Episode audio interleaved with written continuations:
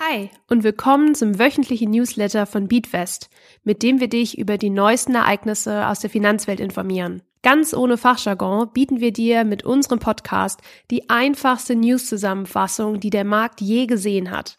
Unsere Beatwest App ist nun im Apple App Store erhältlich. Investiere mit virtuellem Geld und sieh, wie sich deine Investments am echten Finanzmarkt entwickeln würden. Suche dafür einfach nach Beatwest im Apple App Store. Hi, ich bin Lisa von Beatwest und wir schauen uns jetzt gemeinsam an, warum der norwegische Staatsfonds insgesamt ein Plus von 130 Milliarden Euro einheimste. Es ist ein sehr gutes erstes Halbjahr für den norwegischen Staatsfonds gewesen. Insgesamt erwirtschaftete er 130 Milliarden Euro, wobei der größte Anteil dieses Gewinns aus Technologie bzw. Investments mit Bezug zu künstlicher Intelligenz kam. Von Anfang Januar bis Ende Juni erzielte der Staatsfonds eine beachtliche Rendite von 10 Prozent und wuchs somit auf sage und schreibe 1,3 Billionen Euro an. Das Ergebnis ist natürlich klasse, nichtsdestotrotz blieb er hinter dem MSCI World zurück, der knapp 14 Prozent plus machte. Aber nochmal von vorne. Was hat es eigentlich mit dem Staatsfonds auf sich? Der norwegische Staatsfonds ist wie ein riesiges Sparkonto für die Menschen in Norwegen. Es ist ein großer Topf mit Geld, das für die Zukunft zurückgelegt wird. Dieses Geld stammt aus den Gewinnen, die Norwegen vor allen Dingen durch den Verkauf von Öl und Gas erzielt. Der Fonds investiert dieses Geld dann an der Börse und in Immobilien. Der Staatsfonds stellt sicher, dass unter anderem genug Geld vorhanden ist, um die NorwegerInnen zu schützen, wenn sie in Rente gehen. Der norwegische Staatsfonds hat übrigens eiserne Prinzipien beim Investieren, die du auch für dich selbst übernehmen kannst. Erstens Langfristigkeit. Der Staatsfonds investiert sein Geld mit dem Ziel, das Vermögen langfristig zu erhalten. Es wird dabei nicht versucht, den perfekten Kaufzeitpunkt für Investitionen abzupassen. Die Regel ist ganz einfach. Wenn Geld da ist, wird dieses langfristig investiert, egal ob der Markt gerade günstig erscheint oder nicht. Dem Fonds machen somit kurzfristige Wertschwankungen nicht zu schaffen. Zweitens, Diversifikation. Der Fonds legt sein Geld breit gestreut über viele verschiedene Länder, Anlageklassen und Branchen an. Und drittens, Nachhaltigkeit. Der Fonds legt sein Geld nachhaltig an und hat ökologische sowie soziale Anforderungen an die Unternehmen, die er investiert. Hiermit verfolgt er das Ziel, den gesellschaftlichen Anforderungen nachzukommen. Vielleicht hat es eben schon bei dir geklingelt und du dachtest dir, hatten wir sowas auch nicht mehr in Deutschland vor? Einen Staatsfonds, der in Zukunft unsere Rente zahlen soll? Richtig. Christian Lindner von der FDP hat Anfang des Jahres das Generationenkapital vorgestellt. Der Deutsche Bund wird dieses Jahr einen Kredit in Höhe von 10 Milliarden Euro aufnehmen und dieses Geld im Anschluss am Kapitalmarkt investieren. Der deutsche Staat handelt also genauso, wie du und ich es eigentlich nicht machen sollten. Einen Kredit aufnehmen und dieses Geld dann investieren.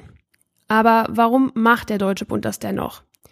Der Bund will ähnlich zum norwegischen Staatsfonds vom Kapitalmarkt profitieren. Die Politik hat erkannt, dass das aktuelle Rentensystem nicht mehr zukunftsfähig ist und sucht nun nach Alternativen, wie zusätzliche Einnahmen generiert werden können. Was du vielleicht noch nicht weißt, der Bund schießt jedes Jahr horrende Summen zu, um das Rentensystem am Laufen zu halten. Im Jahr 2022 waren es beispielsweise 100 Milliarden Euro beziehungsweise 30 Prozent der Ausgaben der gesetzlichen Rentenversicherung. Hier merkst du aber auch direkt, in welchem Verhältnis das Generationenkapital in Höhe von 10 Milliarden Euro steht. Nächstes Jahr sollen dann jedoch weitere 12 Milliarden in den Fonds fließen. Wenn die so weitergeht, dann könnten sich bis 2035 200 Milliarden Euro im Fonds befinden. Es bleibt abzuwarten, wie die Beiträge für die nächsten Jahre aussehen. Was interessant ist, der deutsche Staat ist ebenfalls ein langfristiger Anleger, denn er will frühestens in 15 Jahren das erste Mal etwas aus seinem Depot entnehmen. Du siehst, dass wir in Deutschland noch lange nicht so weit sind mit unserem Staatsfonds wie in Norwegen. Umso wichtiger ist es, dass du selbst privat fürs Alter vorsorgst. Die Prinzipien des norwegischen Staatsfonds bieten dir hierfür einen guten Start. Kommen wir nun zu unserem Themenmonat Steuern. Diese Woche schauen wir uns das Erben von Vermögenswerten an. Das Erben von Vermögenswerten wie Immobilien und Depots, in denen sich beispielsweise Aktien befinden, kann ein lebensveränderndes Ereignis sein, das oft mit emotionalen und finanziellen Schwierigkeiten einhergeht. In Deutschland ist das Erbschaftsverfahren gut geregelt und folgt bestimmten gesetzlichen Verfahren.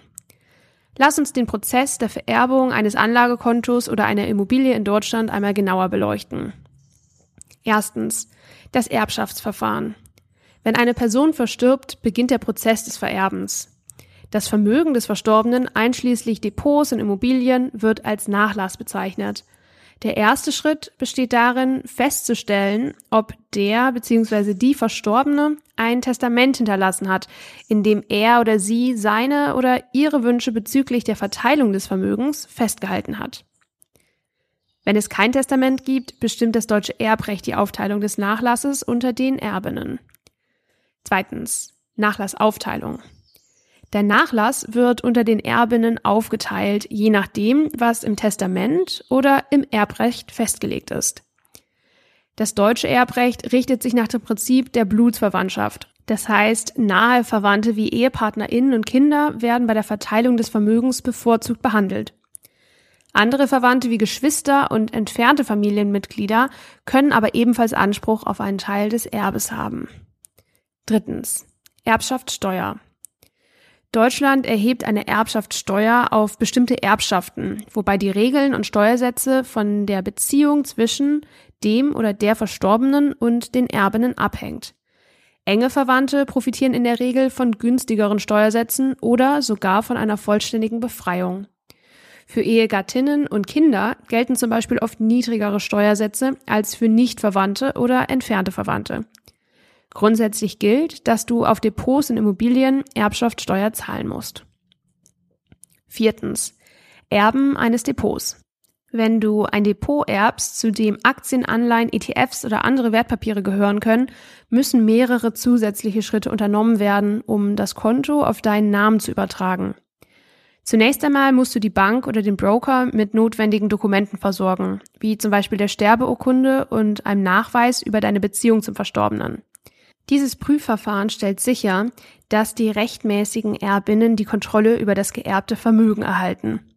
Möchtest du gerne weitere Fakten zum Erben von Depots oder Immobilien erfahren? Dann schau jetzt schnell bei uns in der BeatWest App nach. Unterstützen möchtest, dann freuen wir uns natürlich über ein Abo und über eine 5-Sterne-Bewertung bei deinem Streaming-Dienstleister. Der Inhalt dieses Podcasts dient ausschließlich der allgemeinen Information. Diese Informationen können und sollen eine individuelle Beratung durch hierfür qualifizierte Personen nicht ersetzen. Die hier angegebenen Informationen stellen keine Anlageberatung und keine Kaufempfehlung dar.